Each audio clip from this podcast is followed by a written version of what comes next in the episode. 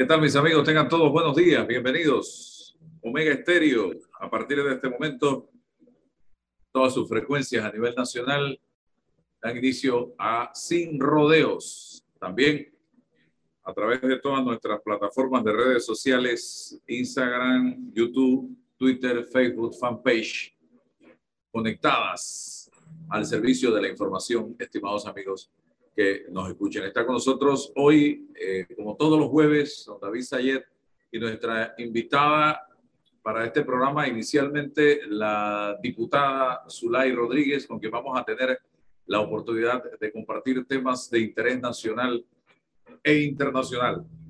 Eh, vamos a hablar de política, vamos a hablar de medicamentos, vamos a hablar de combustible y también eh, breve estará con nosotros César Ruilova, que es parte del programa diariamente. Así que eh, comenzamos inmediatamente. Ayer se dio información relacionada, vamos a darle la bienvenida a la diputada Zulay, apenas esté que conecte el micrófono y la cámara.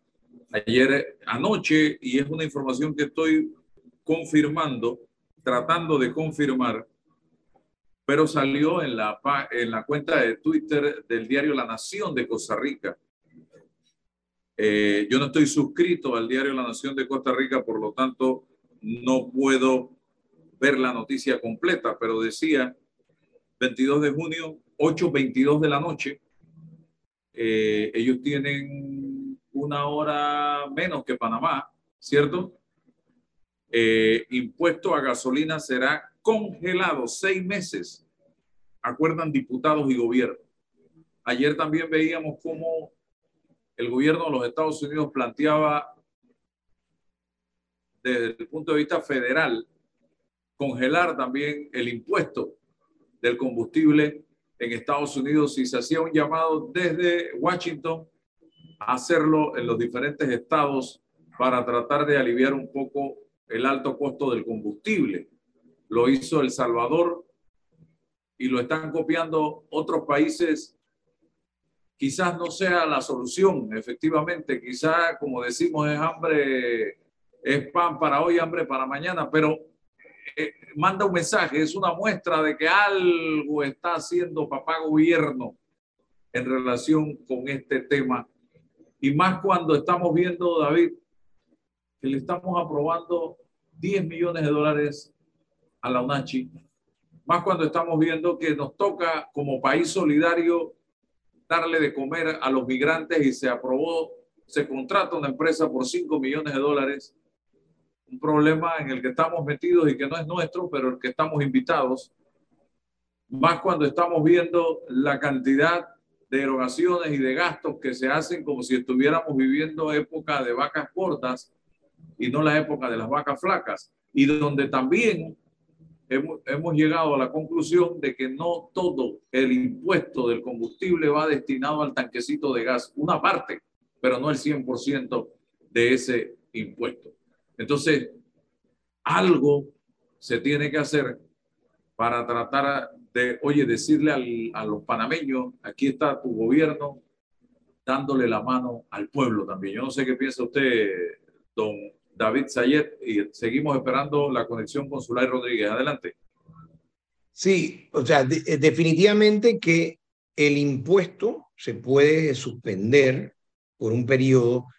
Obviamente lo ideal es que si se suspende también se tiene que, lo he mencionado muchas veces, se tiene que abrir el mercado, porque si tú suspendes el impuesto y sigue habiendo un oligopolio, entonces va a ser difícil que los oferentes pasen ese impuesto o la reducción del impuesto, la traspasen en el precio. O sea, va a haber una tendencia a que los 60 centavos al galón se quede una parte de, de ese impuesto, se quede el eh, proveedor, el oferente con ella. Así que sí es importante desregular el mercado para que pueda haber más competencia y esa es la razón por la cual Estados Unidos tiene un precio de combustible un dólar más bajo en promedio que en Panamá, a pesar de que ambos compramos el combustible en el mismo lugar. En Estados Unidos vi que está en 5 el, promedio. El promedio de Estados Unidos es 5 y la diferencia es por impuestos y por más competencia. En, incluso hay estados donde está por debajo de 5 dólares el galón, Panamá está arriba de 6 dólares. Así que el, el tema del impuesto, también la enorme cantidad de regulaciones hace que los precios sean más altos aquí que en los Estados Unidos, a pesar de que ambos, eh, ambos países recibimos el combustible de, del Golfo de los Estados Unidos, de Texas. Bien, entonces tengo ya a Zulay Rodríguez que ha estado eh, insistiendo de manera consistente en una solución. Eh, ella ve la solución, no la solución al 100%, sino una especie de mitigación, de alivio en el congelamiento del impuesto de manera temporal. Zulay, bienvenida. Gracias, Álvaro. Hola, David, ¿cómo estamos? Un placer estar con ustedes en el día de hoy. Hábleme de, esas, de esa alternativa eh, eh, y cómo se puede, porque siempre nos salen con que si eliminas un impuesto, tienes que buscar un otro impuesto que lo reemplace ese por el tema del presupuesto, que es una ley de la República. Ok, muchísimas gracias por la oportunidad, Álvaro. Quiero señalarte que nosotros, antes de sancionar en la Asamblea en primero, segundo y tercer debate, hicimos consultas a todas las entidades gubernamentales e igualmente a todos los gremios y asociaciones, sobre todo del sector transporte. En un principio, nosotros habíamos señalado que se suspendiera el cobro del impuesto del combustible por alrededor de tres meses aproximadamente y que se beneficiara a toda la población panameña. Posteriormente, el MEF, el Ministerio de Economía y Finanzas, nos señaló que solamente querían pues, que se congelara provisionalmente para el sector colectivo y selectivo y posteriormente el sector, el sector transporte que estaba, que habían más de 45 organizaciones en los cuales estuvo la señora Mixi Vaso con nosotros, señaló que no, que eh, el congelamiento del combustible no debía darse solamente para un sector eh, o parte de un sector que era el colectivo y el selectivo, sino que tenía que ser para la población parameña. Y lo que fue el Ministerio de Economía y Finanzas y también lo que era la Secretaría de Energía, nos sugirieron a nosotros que se hiciera una normativa legal a través de un fideicomiso para que se pudiera traspasar partidas presupuestarias que no se hubieran ejecutado o también utilizar como renta sustitutiva el Fondo de Ahorro de Panamá, que es utilizado y tal como se señala claramente que puede ser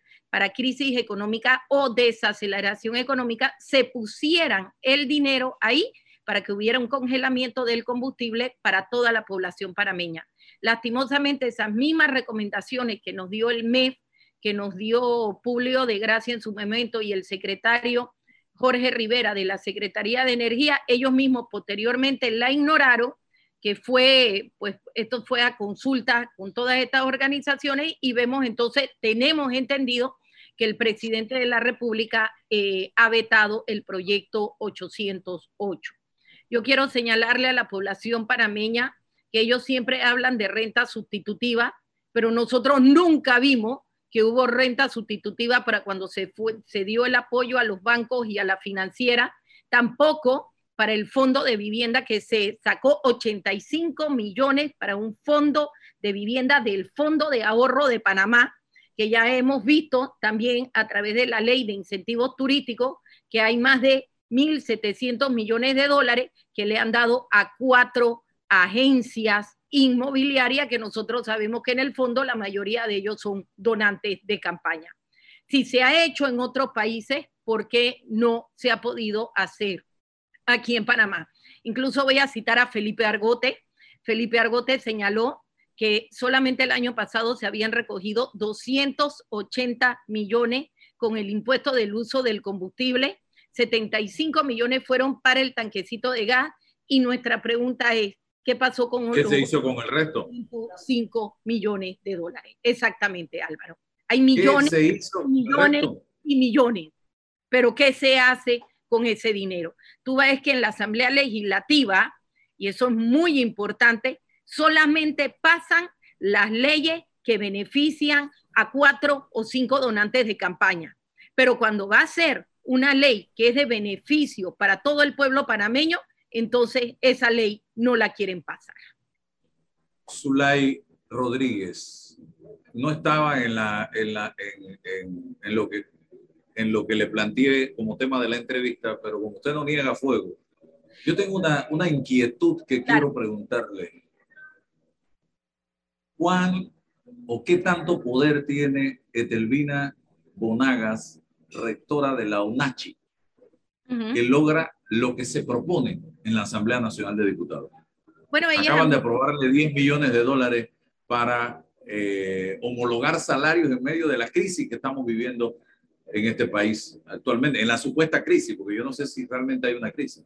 Bueno, ella es amiga de Vinicio Robinson, es amiga, tengo entendido que él tiene varios nombramientos en la UNACHI, y bueno, tú sabes que el que verdaderamente manda en el Partido Revolucionario Democrático es este señor, ¿ya? Así es. Todo lo que él quiere pasa, tanto por el órgano legislativo como por el órgano ejecutivo casi todo, pues, porque vi que el presidente ahora le vetó unos corregimientos, pero anteriormente le había pasado otros corregimientos a él. Ya la mayoría, así que lo que le votó fue insignificante, pero él es el que mata. Oiga, y el tema de los medicamentos, porque yo acabo de estar en Turquía y yo a veces tenía que pedirle a la farmacéutica que me cobrara las medicinas prácticamente, porque me las querían regalar. Sí, y sí, me las yo me quedaba, pero cóbreme.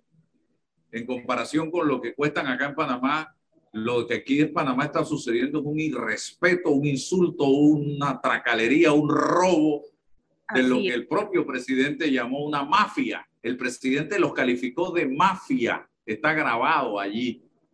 Mira, Álvaro, aquí tú sabes que estos son intereses y poderes económicos que existen en el gobierno, muchísimos de ellos, de estos intereses y poderes, son donantes de campaña, no solamente del presidente Laurentino Nito Cortizo, él se le debe a ellos, pero también han sido donantes de campaña en todos los anteriores gobiernos y tú has visto que en todos los anteriores gobiernos siempre está el tema de los medicamentos y nunca lo logran rebajar. Por ejemplo, en este momento en la Asamblea Legislativa sabemos que hubo una mesa técnica que propuso el señor Gaby Carrizo, que al final quedó en nada. Yo siempre he dicho que esta mesa técnica se llaman mesas de mareo. Ellos lo que pretenden es marear a las personas. Pero lo que a mí más me llama la atención es que hay proyectos de ley, varios proyectos de ley en la Asamblea Nacional, muy buenos todos, que sí te logran, eh, si se discuten, rebajar lo que es el tema de los medicamentos. Mira, si tú hablas con el doctor Fernando Castañeda, porque yo le hice mucha consulta sobre todo lo que es el tema de la compra eh, de los proveedores en la caja del Seguro Social, nosotros sabemos que la ley 51 del 27 de diciembre del 2017 tiene que ser modificada porque esa ley no permite, solo permite comprar X cantidad, que son millones de millones de dólares de medicamentos a través de intermediarios. ¿Quiénes son esos intermediarios? Los mismos que nosotros sabemos que manejan los bancos, que manejan la financiera, que tienen acciones en la minería, en los puertos, todo lo que genera negocio. Y ese proyecto de ley que está ahorita mismo en la Comisión de Salud que preside el diputado Daniel Ramos, que está en una eh, subcomisión con el diputado Mariano de Colón, todavía no lo terminan de discutir. Es más, el doctor Fernando Castañeda le dijo al diputado Mariano Mariano, discute el proyecto 526 que modifica la ley 51 del 2017 de la Caja del Seguro Social, porque solamente con discutir ese proyecto ya tú solucionas el 80, 85 y 90%, porque la mayoría de los medicamentos los compra la Caja del Seguro Social para dárselos a los asegurados y tú ves que primero que no hay atención médica, siempre hay abastecimiento y no hay... hay en la, la... ¿Aló? Sí, continúa. eso está ahorita mismo en la Comisión de Salud. El otro proyecto de ley es el 766 que establece un régimen de precio de los medicamentos en Panamá, tal como pasa en Turquía, en Estados Unidos, en México. Hay otro proyecto de ley que modifica la dirección de farmacia y droga del MINSA, que sabemos que es el que pone toda eh, la burocracia para que eh, medicamentos genéricos, medicamentos específicos que tienen el visto bueno de la Federal Drug Administration, que los venden en la India, no vengan a Panamá para mantener siempre el negociado de estas mafias de los medicamentos. Entonces hay que preguntarse por qué el diputado Mariano, que es de nuestra bancada del PRD, no ha discutido estos proyectos de ley que benefician a la nación panameña. Yo entiendo a Gaby, él no lo quiere hacer porque él siente que le robaron el mandado. Está bien, pues. Y sabemos que esas mesas técnicas del gobierno no han funcionado. Mira lo de la caja del Seguro Social que dijo después Benjamín Colamarco, ah, no, nosotros decidimos, no vamos a hacer absolutamente nada. Y tenemos el problema ahora que el programa de invalidez, vejez y muerte está en número cero. No hay para pagar las pensiones a los jubilados y a los pensionados. Entonces, pero en la asamblea que, que se puede hacer esto, bueno, tiene que haber una falta de voluntad política. Por eso yo siempre les digo, elijan diputados que se atrevan, elijan diputados que vayan a, a velar por los intereses del pueblo panameño, por sus votantes, no por los poderes e intereses económicos a los que responden siempre y que salen beneficiados en todos, todos los gobiernos y que han sido beneficiados con el presidente Laurentino Nito Cortizo. Pero ojo, ojo, Laurentino Nito Cortizo, yo siento que a veces está como distraído o lo tienen distraído, o él, bueno, llegó a presidente y ya se sentó en el taburete, se sentó en la silla. Nosotros sabemos realmente quiénes son los que mandan dentro del PRD y que mandan en estas instituciones del PRD. Así que yo siento que el presidente, bueno, yo no sé ahora debido a su enfermedad si estará más distraído o no prestará más atención, no ha querido poner lo correctivo y poner a la gente o sacar a esta gente que le está haciendo daño al país. Nosotros sabemos que es un grupo... ¿No ha querido o no ha podido? Yo creo que no. ¿Ha querido o no ha podido? No ha querido, ¿Ah? no ha querido, no ha querido, no ha querido no ha querido. De que puede, puede, pero de que no quiere es otra cosa. No ha David querido. pregunta. Sí, eh, bueno, gracias Zulay, de verdad, eh, muy, un gusto escucharte. Definitivamente lo que está planteando la, la honorable diputada, hay temas interesantes. Farmacia y droga es el obstáculo que, eh, que hay en Panamá para poder, tú sabes que si hay una medicina que fue aprobada después de 10 años por el FDA, viene a Panamá y no la puede distribuir porque resulta que Farmacia y Droga tiene mejores técnicos, mejores laboratorios que el FDA de los Estados Unidos. Esto debería ser como los diplomas. Si usted viene graduado de Estados Unidos, automático o de un país desarrollado, automáticamente le van a reconocer su diploma. Ah, no, eso no pasa así en Farmacia y Droga. Farmacia y Droga dice, usted va a comenzar de cero y cada dos años tienes que renovar. Tienes que renovar cada dos años el, el permiso sanitario, el registro sanitario, lo que hace muy caro, no solamente por el tema de, de la tramitología, que puede durar meses, Zulay, tú sabes que guardan los expedientes de farmacia, pero el problema está también en que no dejan entrar los competidores. Yo te aprobé a ti, pero los competidores no la aprueban. Eso, eso, es inconstitucional, Zulay. Tú sabes que es inconstitucional. La el artículo 295 prohíbe los monopolios. No, y adivina quién es parte de la mesa técnica que está dirigiendo Gaby Carrizo para supuestamente aliviar el tema de los medicamentos. Adivina, la directora de farmacia y droga. Increíble, esto es increíble. Por eso yo le decía, esta mesa técnica van a quedar en nada, mesas de mareo. Entonces te marean, te marean, te marean y al final no toman ninguna decisión. Mira, solamente que está en la Comisión de Salud también, quiero agregar, que es el 526, y pregúntale a Fernando Catañada, porque él discutió eso conmigo. Si tú discutes ese proyecto y tú facilitas para que la Caja del Seguro Social pueda comprar sin intermediario, para que no se demoren años eh, los temas de apelación cuando un distribuidor o una comercializadora eh, no le compran sus medicamentos y que te paran eso en la Corte Suprema de Justicia por 3, 4, 5, 6 años y mientras tanto entonces para no quedar desabastecido compras medicamentos caros. Si tú eh, modificas la ley 51, que eso está en el proyecto 526 y en la Comisión de Salud, ya arreglas un 60-70% de los problemas. Pero el problema es y hay que decirle a Daniel Ramos que apure a Mariano, apura por favor a Mariano de la subcomisión y ya saque esos proyectos de ley y dáselo a la población.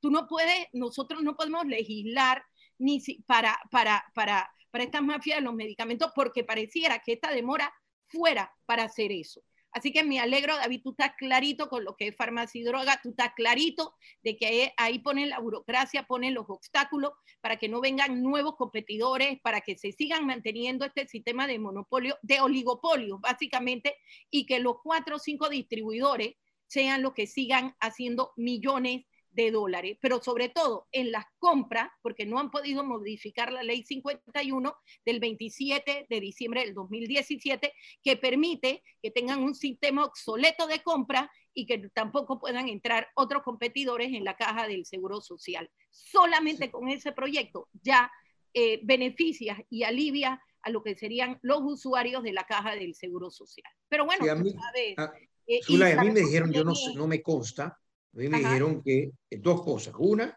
que hay diputados que tienen vínculos con las farmacéuticas. no me queda claro, quizás tú me puedas, porque yo esos temas no sé. Y también me han dicho que uno de los problemas que hay con la medicina en la farmacia privada es que como le venden al gobierno con estos precios altos, por las razones que sea, entonces no le pueden bajar el precio porque se va a descubrir que el precio es más bajo y entonces se acaba lo que sea que sabemos que puede estar pasando. Entonces, obviamente, si yo le vendo al gobierno 10 dólares la pastilla, no se la puedo vender a la farmacia de la esquina en 3 dólares. No, y, y tú sabes quiénes se ganan las licitaciones de la Caja del Seguro Social. Tú sabes quién, eh, quién es el hijo del diputado de la Comisión de Presupuesto que está ahí en ese departamento legal. ¿Verdad, Sayet? Tú lo sabes. Y, tú, y usted también lo sabe, eh, señor. ¿De qué provincia es? ¿De, qué provincia es ese diputado? Boca del Toro. Boca del Toro. Y la, pregunta es, ¿él, esa persona que está mencionando, controla solo el legislativo o también controla instituciones? No, controla la mayoría de las instituciones. Acuérdate, eh, mira, él lo que hizo es, por ejemplo, él no se, él tiene el control de la mayoría de las personas en recursos humanos. Eh, él pidió que no le dieran el ministerio, pero pone que el subdirector y el subdirector a veces manda más que el director. Por ejemplo, la muchacha de la, del Frente Femenino, la que ganó, adivina quién es, la subdirectora de la NATI, la subdirectora. Pero lo más curioso era que cuando yo competí, te diste cuenta que ahí supuestamente, supuestamente estaba peleado el gobierno con Vinicio, donde ellos se hicieron se autodenominaron la resistencia pero ninguna resistencia. Oye, si en tres años no le hicieron ninguna resistencia, ninguna oposición al gobierno. Entonces, un mes antes no lo hicieron. Entonces, ahí hicieron tanto el gobierno como Vinicio para poder ayudar a esta muchacha que era la subdirectora de la NATI, donde tuviste que este señor compró dique a 12 dólares la hectárea. O sea, ¿esto qué? Me dice alguien aquí, el mercado de medicamentos público está por alrededor de 480 millones de dólares, mientras que el mercado de medicamentos privados está por 460 millones de dólares. O sea, estamos hablando de más de 900 y pico de millones de dólares. Sí, ¿Piensas tú que no hay suficientes razones para no hacer nada? Me dicen aquí. No, es que ella está hablando de 800 millones. No, eh, el, más o menos la corrida de lo que nosotros sabemos está alrededor de 1.200, 1.300 millones de dólares más o menos. Así que tienen 1.300 millones de dólares y razones para ellos no cambiar la ley. Y por supuesto, sí, eh, hay diputados. al presidente se le olvidó la mafia de los medicamentos porque. Claro que sí, claro que sí. Eh, Álvaro, se les olvidó desde el día uno, porque si ellos lo hubieran querido cambiar, ya lo hubieran hecho. Si estos proyectos de ley desde, mira, yo los he presentado desde la época de Varela, y mi propia bancada del PRD en la época de Varela me la escrachaba. No me la dejaba pasar. Nuevamente lo presenté, nuevamente lo hicieron otros diputados y ahí lo tienen en una subcomisión. Benicio Robinson no es hoy que viene teniendo control del partido y de un sector del país, porque él, él, él, él no ha estado mal en los últimos gobiernos, pongamos el ejemplo del gobierno del señor Ricardo Martinelli, el gobierno del señor Varela, y ahora en este gobierno prácticamente se votó por Cortizo, pero con lo que hemos visto, el poder real lo tiene el señor Benicio. Así es. Entonces él sabe manejarse, le pregunto, en gobierno y en oposición. Uh, le ha ido súper bien. Mira, yo te voy a dar de tarea. Es más, déjame mandártelo a través de mi celular. Averíguate la sociedad TEASA. Te voy a mandar el y te lo digo porque él demandó al comentarista de radio eh, Ronald Acosta de Boquete que le sacó lo de la casa, que le hizo Bagatrap, lo de los terrenos, lo de la Nati, lo de las hectáreas de 12 Balboa, eh, de unos terrenos en Boquete que sabemos. Nosotros ya tenemos toda esa información. Entonces, como ya lo demandó civilmente, nosotros nos dedicamos a buscar por una publicación que él hizo, y yo soy la abogada, por supuesto, y nosotros buscamos toda la hoja de ruta de TEASA. Apréndete ese nombre, Álvaro, apréndetelo y te lo voy a mandar para que veas. Eh, TEASA es una compañía, para que sepas, que le dio una concesión de arena y grava a un señor que se llama Héctor Murillo. O sea que todos estos grandes proyectos de 600, 700, 800 millones de dólares que el presidente el año pasado dijo que le había dado a Bocas del Toro, que necesitan esos proyectos arena y grava. ¿Y quién tiene esa concesión? Tenía el señor Héctor Murillo. Pero el señor Héctor Murillo, a través de una serie de movimientos, pasó esa sociedad TEASA que mantiene esa concesión que se la dieron Ricardo Quijano en la época del presidente Ricardo Martinelli, después la tuvo Varela que no se la quitó y ahora la mantiene con Nito Cortizo. Si este señor había sacado sus buenos milloncitos, yo siento que con Laurentino Nito Cortizo no ha sacado un milloncito, sus buenos billones de dólares. Así que te voy a mandar lo que ya nosotros tenemos de esta compañía y que vamos a judicializar y vamos a hacer a través de la demanda civil que Vinicio le puso al comentarista Ronald Acosta. Aquí yo te voy a mandar todo, cuáles son los movimientos. Eso lo hizo la esposa de Vinicio Robinson, la señora Mirza, que era la abogada, y después entonces cómo le quedó esto al señor Robinson y a sus hijos. Tenemos mucha más información, pero eso la sacaremos en su momento. Tú sabes que uno no lo saca en este momento. Claro, después de eh, veremos a estos medios prepagos que reciben publicidad estatal, donde me van a comenzar a, atacar, difamar, calumniar, a sacar. Pero eso viene, Álvaro, porque la verdad siempre sale a la luz pública. Pregunto, en una entrevista el señor Robinson, una de las pocas que ha dado en su historia, recientemente dijo o expresó su respaldo y su apoyo y su aprecio y cariño a Gaby Carrizo, quien pareciera va a ser eh, candidato a, o aspirante a una candidatura presidencial por el PRD. Sin embargo, uno conversa con mucha gente todos los días, dentro del PRD y fuera del PRD, y lo que me han dicho, el diputado Zulay, yo no sé si usted tiene información al respecto, es que ese sector del señor Robinson se está moviendo para impulsar otra candidatura que le haga frente al señor Gaby Carrizo. ¿Eso es cierto? ¿Usted ha escuchado algo de eso? Sí, totalmente. Es más, ya Gaby lo sabe. Ya Gaby sabe que viene la traición. Eh, Vinicio nunca, o sea, él mientras pudo sacarle y como dice, exprimir a Gaby Carrizo lo hizo. Le dijo, tú vas a ser mi candidato, yo te voy a ayudar, tú lo vas a hacer. La excusa ahora que le está sacando a Gaby Carrizo fue que Gaby se les volteó, Gaby pues no quiso participar para ser el secretario general, que le impusieron a Rubén de León, con el que él dice que tiene problemas. Eso no es cierto. Ellos iban a traicionar hace mucho tiempo a Gaby, porque ellos manejan sus propias encuestas y ellos mismos decían que Gaby no subía la loma. Eso era lo que yo decía, que Gaby no subía. Incluso ya tengo entendido que muchos colaboradores de Gaby le habían dicho que Vinicio tenía esos planes. Lo que yo tengo entendido que él va a sacar su propio candidato, eso incluso antes de que ellos se autodenominaran la mal llamada resistencia, que no hay ninguna resistencia, es como era el pacto de la gobernabilidad, que eso, se, que eso en realidad era el pacto de la rebuscabilidad.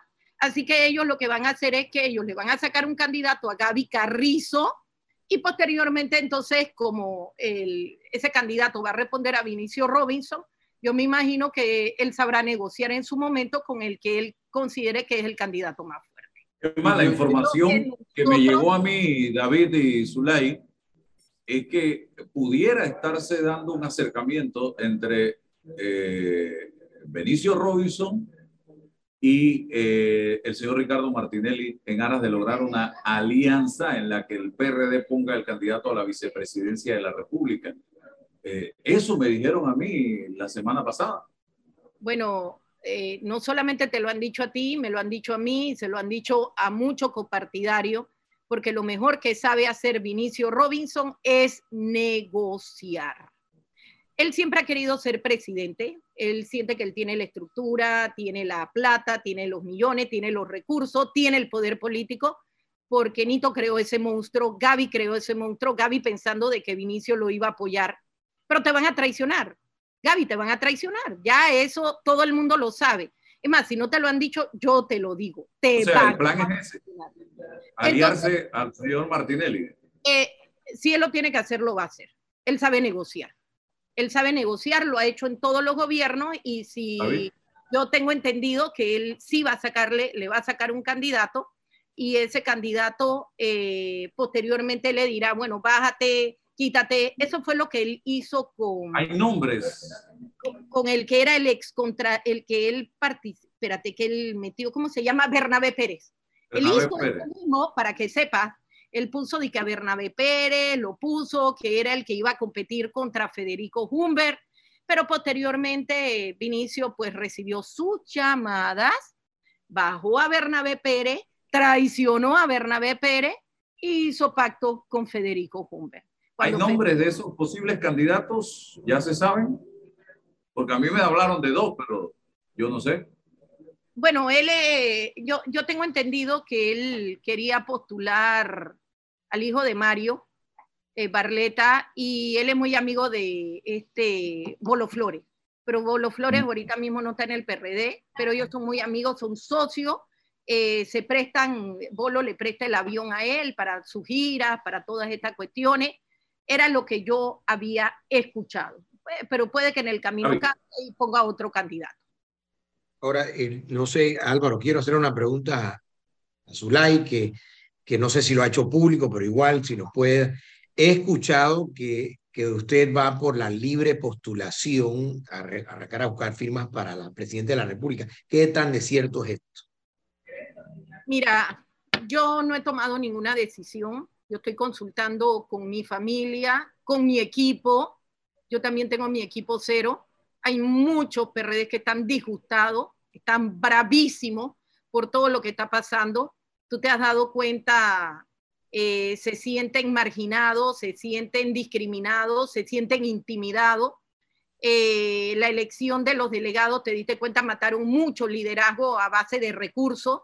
Eh, yo puse en conocimiento esto en el Tribunal Electoral. Eh, a mí no me admitieron mis apelaciones donde yo señalé cómo estaban dando los bonos del supermercado, del extra, del machetazo, un montón de cosas. Eh, incluso esto de la resistencia, eh, en, declaraciones que dijeron, señalaron que estaban dando muchos recursos económicos. Así que créeme que nosotros estamos evaluando Todavía no hemos tomado la decisión y en su momento lo diremos. Tenemos hasta el 31 de julio. Yo tengo una reunión próximamente con varias personas en Colón. Estamos hablando de alrededor de ciento y pico de colaboradores, activistas que están enojados, solamente en Colón, solamente en Colón. Y, no te, y a nivel nacional eh, hay, hay su ciento y pico también. Quizás ustedes piensen que no son muchos, 200, 300, pero, pero son bastantes son bastantes y que están pensando todos ellos, yo no he dicho absolutamente nada, irse también por la libre postulación. No eres el único. Usted, no eres el usted Aspiraría, usted aspiraría, en caso, o, dentro de ese análisis que usted está haciendo, está aspirar a la diputación y a la presidencia de la República. ¿Y por qué no a través del PRD? ¿Siente usted que no, que le van a bloquear, que le van a hacer la vida imposible dentro del PRD? Bueno, yo tengo entendido que ahora que ellos dominan el CEN, eh, ellos, varios, no van a ir a las primarias, van a ser designados de a dedo. Acuérdate que eso lo permite el artículo 117 del Código Electoral que yo demandé ante la Corte Suprema de Justicia señalando, yo se lo dije a la membresía, señores, no van a ir a primaria, van a escoger en los circuitos plurinominales de a dedo. Van a poner este, este, este, señalando de que no quieren haber un desgaste, de que los otros copartidarios se van a enojar, que después le van a pasar factura. Esa es la excusa, pero eso viene.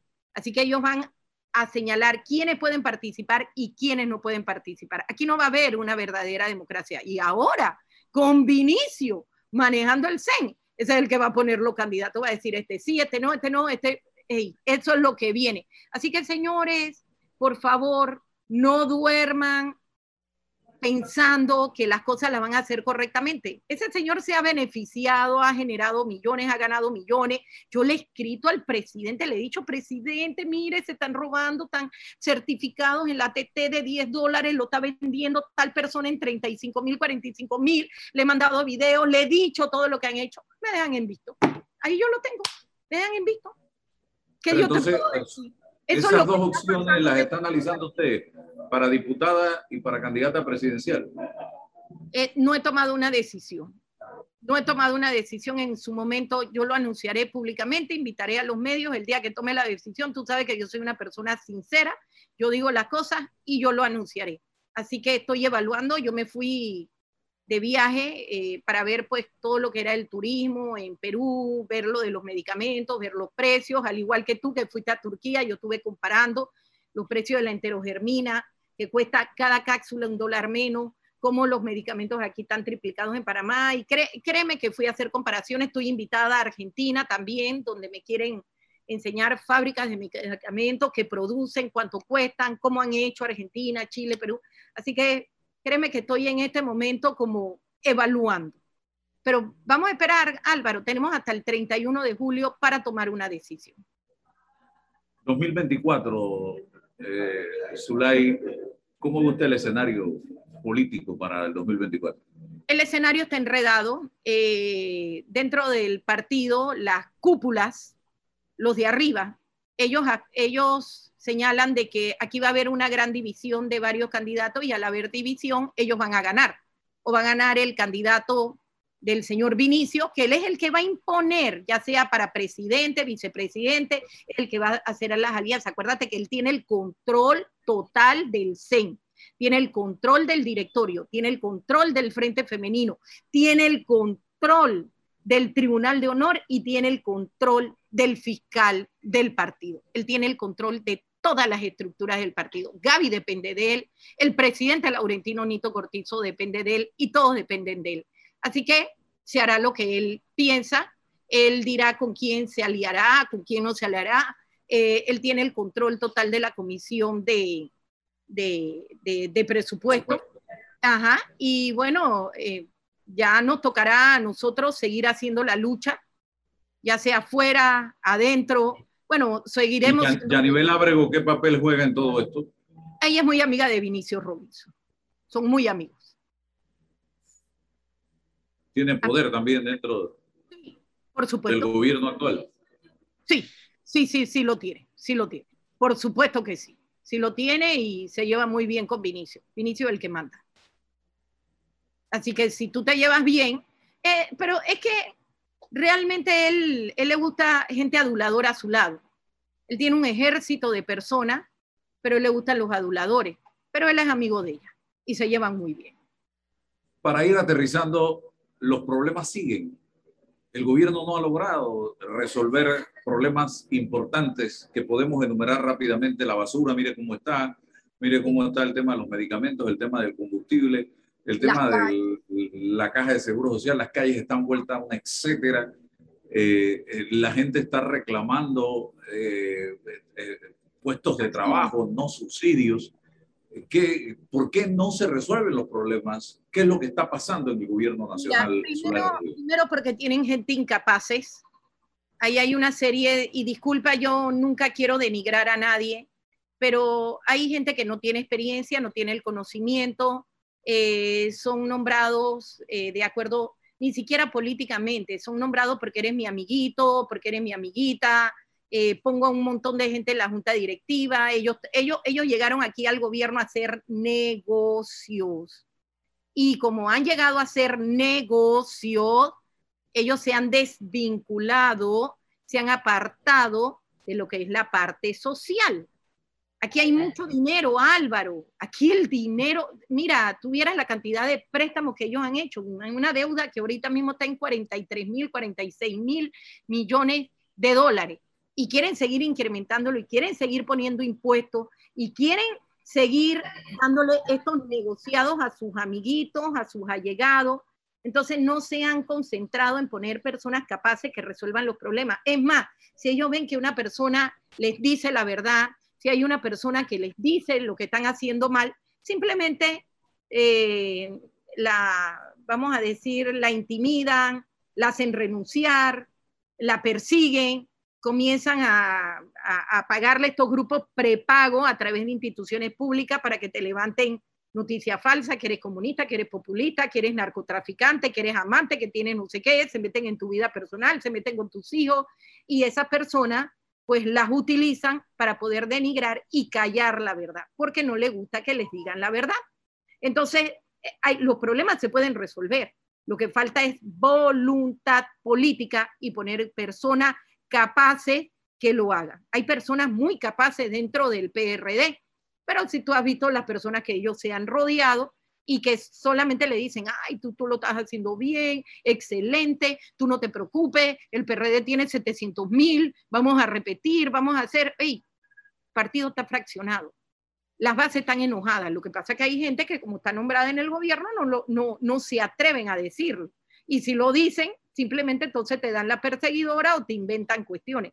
Ya lo tienen el control de la Corte Suprema de Justicia, la tienen completamente y el procurador de la Nación, Caraballo, me imagino que está asustado porque él está de manera provisional, él no está de manera permanente. Y ojo, yo le he dado duro a Caraballo, le he dado durísimo y yo fui la única que me opuse al nombramiento de Caraballo, pero tú tampoco puedes tener a una persona por dos, tres años de manera interina. O lo Para tener la soga corta. Claro, tú tienes que darle la... David, y David hizo una denuncia hoy interesante que salió en los medios. Sí, lo vi. Por su salida. Lo vi. Que lo, prácticamente lo obligaron a renunciar para, para cerrar eh, la entrevista, David. ¿Qué está pasando, David? Yo sé lo que está pasando.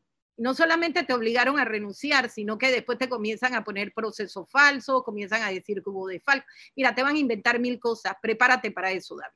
Prepárate para eso porque eso viene. Y sabemos, sabemos que, que eso es así. Ahora, el, yo en este tema te quería preguntar, Zulay, Así mismo como yo renuncié al PRD por lo que tú has sufrido, porque yo sé lo que has sufrido tú y lo hemos sufrido varios, de que no tenemos que ni entrar en detalle, tú prevés que hay otras personas que también vayan a seguir el mismo camino y se salgan porque realmente se han dado cuenta de que el partido está tomado por personas que realmente no quieren lo mejor para el país. ¿Tú qué prevés en esto, Zulay? Mira, hay muchos que van por la libre postulación como tú, eh, que están enojados, ellos saben que les van a tomar represalias, pero están cansados y dicen, yo no voy a apoyar a Vinicio, yo no reconozco a este señor Vinicio, que es el que verdaderamente manda detrás del poder. Ellos sienten que Nito Cortizo no quiere, él puede, pero no quiere. Y bueno, ahora con la enfermedad. Entonces ha delegado mucho en Gaby. Gaby creyendo, porque le creyó a Vinicio, le diste de todo en estos tres años y realmente eh, quizás no lo van a hacer de manera tan pública, David, pero el voto de factura les viene. Créeme que el voto de factura les viene. Hay muchos que ya han renunciado y hay muchos que se van por la libre postulación porque saben que los puestos para el 2023, que muchos no van a ser primarias, sino que van a ser puestos de a dedo y no se les va a dar esa oportunidad. Bueno, gracias a Zulay Rodríguez por estar con nosotros en el día de hoy. Tengo que hacer un cambio comercial y retornamos para seguir en la parte final del programa. Muchas gracias. Nos volvemos a ver. Gracias. Gracias. Hasta luego. Te mando la información por WhatsApp. Por favor. Para que gracias, Zulay. Saludos. Gracias. Saludos, David. Nos vemos. Chao. Bien. Vamos con el cambio comercial entonces. Señoras y señores, estamos en redes sociales en este momento hasta que retornemos eh, del cambio para eh, entrar con José de Ago eh, y otra interesante entrevista que vamos a tener con ustedes en el día de hoy, ayer, eh, y acabo, lo subí anoche. José Diago es biólogo y botánico.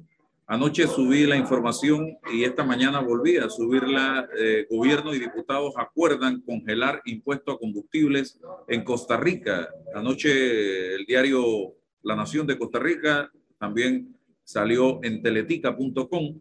Los diputados buscan darle vía rápida para que sea votado la próxima semana eh, este congelamiento de precio. El gobierno y las distintas fracciones de la Asamblea Legislativa llegaron a un acuerdo la noche de este miércoles para congelar el impuesto único a los combustibles por seis meses en la hermana República de Costa Rica. Costa Rica es el país del istmo centroamericano que más caro tiene el combustible. Es la información eh, que tenemos y bueno, eh, algo están haciendo, eh, cosa que en Panamá no ha habido forma humana de que se pueda hacer. Se procedió con eh, congelar el precio del combustible para el transporte público de pasajeros. Eh, sin embargo, eh, hoy seguimos recibiendo denuncias de parte de usuarios del transporte en algunos sectores del país que están simple y sencillamente, estimados amigos, cobrando lo que les da su regalada gana. y esto tiene molestos a los usuarios del transporte, principalmente en aquellas áreas apartadas donde no hay un transporte regular, donde no hay un transporte oficial. Eh, se está dando esto con más frecuencia. Así que, eh, pero bueno, vivimos en un país en el que pareciera que no hay quien ponga orden, pareciera que no hay quien haga cumplir las leyes.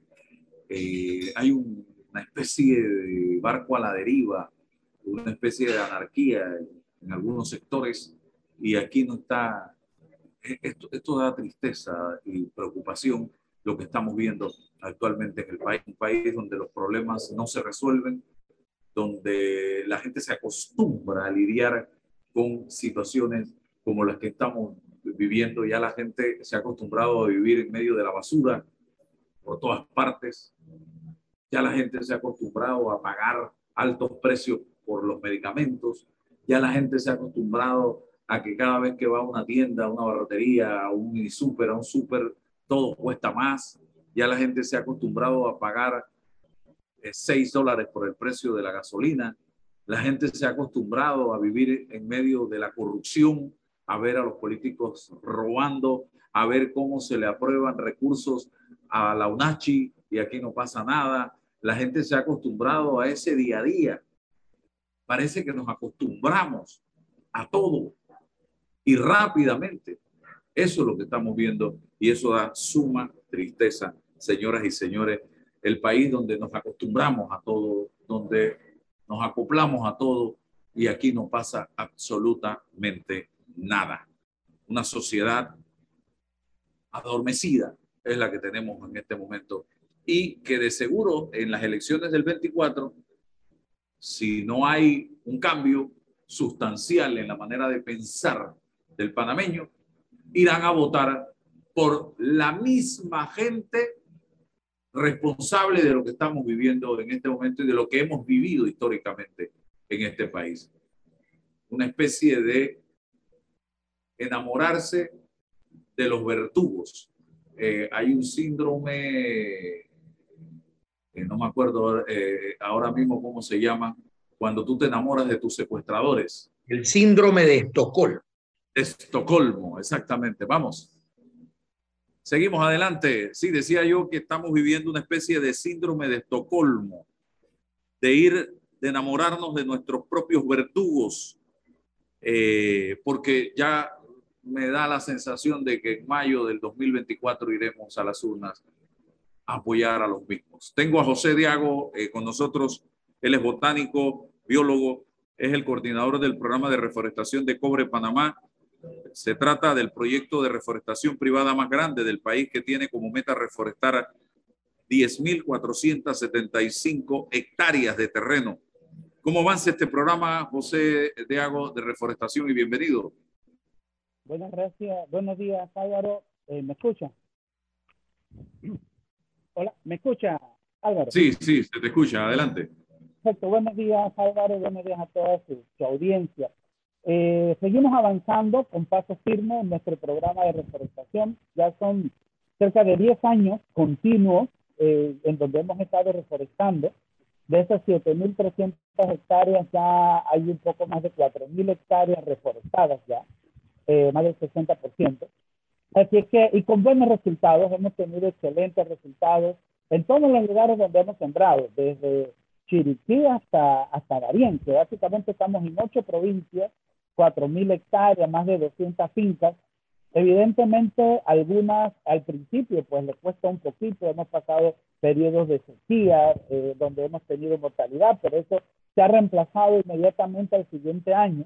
En Azuero hemos tenido muy buenos resultados en estos últimos dos años, en Coclé. Así que en definitiva, pues eh, avanzamos con paso firme, avanzamos con paso firme en nuestro programa y cada día pues eh, nos consolidamos más. José, ¿qué tipo de plantas se están utilizando en este momento? En nuestro programa de compensación trabajamos eh, especies nativas, especies nativas eh, y la escogemos con material genético de cada uno de los lugares. Eh, trabajamos especies como el cocobolo, el roble, el laurel, guayacán, caoba, cedrocino, en fin, árboles como el espadé, harino, porque son para diferentes usos. Algunos son para conservación de fuentes de agua, otra conservación de fuentes de suelo, eh, recalco que no son para uso comercial, Álvaro. Las especies que utilizamos son principalmente para fines de conservación, ya sea conservación de biodiversidad, mejoramiento de suelo.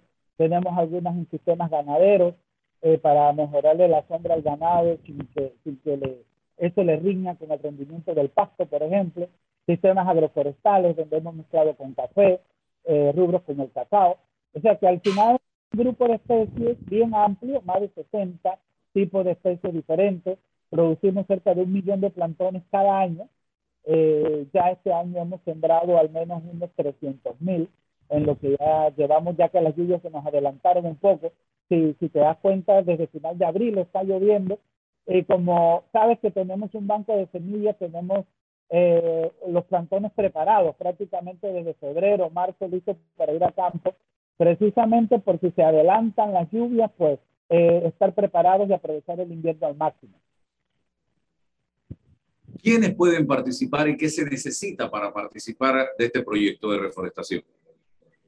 Bueno, eh, a nivel nacional, casi que cualquier persona que tenga, que tenga tierra, que tenga su, su título de propiedad en la tierra, eh, pero básicamente es muy importante el interés de la persona y el interés tiene que ser un interés de conservación, eh, porque muchos llaman, claro, quieren tener, eh, reforestar para obtener ingresos económicos, por ejemplo, del tema de la madera, pues ese no es el objetivo de Minera Panamá. Nosotros trabajamos para que los árboles se conserven, no que se tumben a largo plazo. Por lo tanto, alguna persona que tenga problemas de agua, por ejemplo, de su recurso hídrico, eh, mucho lo encontramos en la región de Azuero, donde hay áreas deforestadas y ya esas lomas, como las llamamos nosotros, no se utilizan para nada, ni para ganadería ni nada. La utilizamos, eh, son muy buenas restaurarlas, recuperar otra vez la cobertura boscosa. Y pues prácticamente si cualquier persona que tenga interés principalmente en el tema de la conservación y la restauración. ¿Y dónde los pueden contactar? Bueno, Álvaro, precisamente tenemos eh, tres de los productores nuestros que lo escucharon a través de uno de sus programas, precisamente, con mucho orgullo debo decirlo, hace un par de años y son parte hoy día. A través de, este, de estos medios, la gente cuando escucha se pone en contacto con Cobre Panamá. Eh, nosotros tenemos, eh, todas las semanas estamos haciendo eh, jornadas de reforestación. Solo nos tienen que seguir en Twitter, ahí está toda la información. Tenemos un equipo de comunicaciones que siempre recibe las, eh, las, requisiciones pues, de la gente, sus contactos. O sea, solo entrar a Cobre Panamá, seguir en, en, Twitter, en Facebook nuestras eh, jornadas y todo eso. Y allí siempre aparece la información de cómo poder contactarnos. ¿Y qué recibe ese productor o campesino que participa? De hecho, toda la reforestación es financiada, el campesino lo recibe todo al final, porque nuestra reforestación primero es para atender una necesidad ya sea del campesino o del productor. Ejemplo, un campesino necesita desarrollar un sistema agroforestal para mejorar su calidad de vida. Eh, nosotros financiamos el programa completo, o sea, desde la producción de plantones, el propio trabajo del productor es financiado, todo lo que se requiera, fertilizantes, abonos, la limpieza, el mantenimiento, reparación de cerca, mover plantones, todo eso lo pagamos. De hecho, nuestro margen de pago a cada productor va de 5 mil a 7 mil dólares por hectárea. O sea, y eso multiplicado por 15, 20, 30 hectáreas es una buena cantidad de dinero. Además de toda nuestra asistencia técnica y todo lo que se produzca allí es para ese campesino o ese productor. Nosotros queremos cumplir con nuestro compromiso de sembrar árboles y que de los árboles crezcan. De hecho, hoy día existen ya eh, una cooperativa eh, que nació de nuestro programa. Ellos eh, sembramos café con ellos y a pesar de que nuestro financiamiento es por cinco años, ya ellos desde el tercer año ya tienen producción de café. Por lo tanto, hoy día están los árboles nativos que hemos sembrado, tienen sus cafés, de los cuales en esa cooperativa ya están pues, vendiendo café artesanalmente y todavía continúan con el financiamiento del programa. O sea que el campesino no pone un centavo y lo que se tiene que hacer en la finca lo ponemos nosotros, no es el campesino como una contraparte. Es completamente financiado. David, ¿quieres hacer algún comentario? Bueno, eh, sí, no sé si nos puede dar algo de, de en adición a la que dio, eh, qué, planifican en, en, los próximos meses y eh, si puede explicar también cómo se mitigan los temas de, del impacto ambiental que puede causar la extracción de, del cobre. Bueno, en los siguientes meses nosotros, eh, nosotros trabajamos todo el año, eh, nuestro programa trabaja todo el año. La meta para este año son 800 hectáreas prácticamente, de las cuales llevamos un poco más de 200 para este año. Eso significa que estamos reforestando full, full hasta prácticamente hasta octubre y tenemos eh, más de 50 frentes de reforestación este año, desde, ya le digo, en Chiriquí, Panamá Este, Herrera, Los Santos, Teclé, Colón, Veraguas y, eh, y Darien, Chiriquí también. Así que eh, vamos a estar full reforestando eh, diariamente todos nuestros equipos de trabajo, esta es nuestra prioridad desde aquí hasta, hasta septiembre, básicamente es reforestar. Y eso es el chip de todos que estamos plantando. Para mitigar el tema de, de, nuestro, de nuestro programa, de nuestro proyecto Cobre Panamá, debes saber que nosotros tenemos más de 300 compromisos eh, sociales y ambientales. Este tema de reforestar las 10.475 hectáreas es un solo, uno solo de los compromisos, de los más de 300 compromisos. Nosotros tenemos un equipo ambiental dentro del proyecto. Yo trabajo fuera del proyecto. Este, este es uno de los únicos proyectos que fuera del proyecto. Pero dentro del proyecto hay todo un programa, por ejemplo, de conservación y financiamiento de las áreas, por ejemplo, de los parques Omar Torrijos eh, y el Parque Santa Fe, conservación del área protegida en Donoso. Eh, tenemos todo un tema de control de calidad de agua. Hay un, un mundo eh, enorme dentro de, nuestro programa que lo maneja otro departamento, evidentemente, todo lo que tiene que ver con rescate de flora y fauna, conservación de especies de interés, todas las especies que hay dentro del proyecto, ya sea eh, árboles, ya sean plantas o animales, todo tiene que ser debidamente manejado, rescatado, reubicado, eh, todo el tema de control de erosión, Ahí van avanzando las máquinas por un lado, haciendo los cortes en el terreno, y, y detrás viene un equipo para controlar la erosión inmediatamente. O sea, es una operación inmensa, ya le dije, contar con más de 300 compromisos. Y, son, y somos auditados semestralmente, prácticamente por cada uno de los compromisos, uno por uno. De hecho, cuando entregamos evidencias y todo, son tomos y tomos, son semanas que toca solo auditar nuestro programa por la cantidad de compromisos. Es una cantidad de compromisos enorme. Y pues la empresa eh, siempre ha dicho, el corporativo, que se atienden todos, eh, todos y, ninguno es negociable. Se atienden todos los compromisos y de la mejor manera posible. Pero dentro de, de MINA, dentro del proyecto, hay un equipo inmenso también que tiene que ver con todo, con desechos, control de calidad de aire, agua, ruido, el manejo de basura, o sea, con todo eh, hay controles para ver el tema ambiental precisamente. Bueno, gracias José Diago por estar con nosotros en la mañana de hoy, eh, biólogo, hablando de estos temas tan interesantes y del proyecto de reforestación que está desarrollando Cobre Panamá. Gracias a don David también y a todos que nos han sintonizado. La entrevista con Zulay y con José Diago va a seguir, está colgada en YouTube, está en Twitter, está en Facebook, está en fanpage y también en nuestra plataforma, en nuestro canal de YouTube como Álvaro Alvarado. Así que pueden verla allí. Gracias, que tengan excelente día.